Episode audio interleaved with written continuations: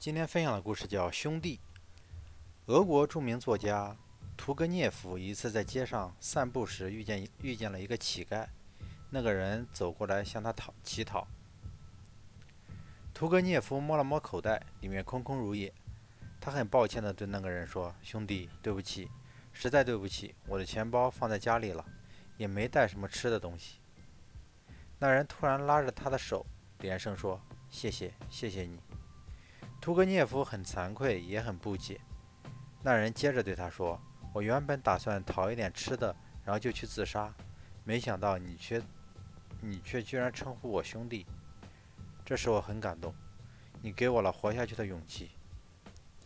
每个人都希望得到别人的尊重和认可，那样才会觉得自己活得有价值。所以，要想得到别人的尊重，首先要学会尊重别人，尊重所有的生命。”因为生命无贵贱之分。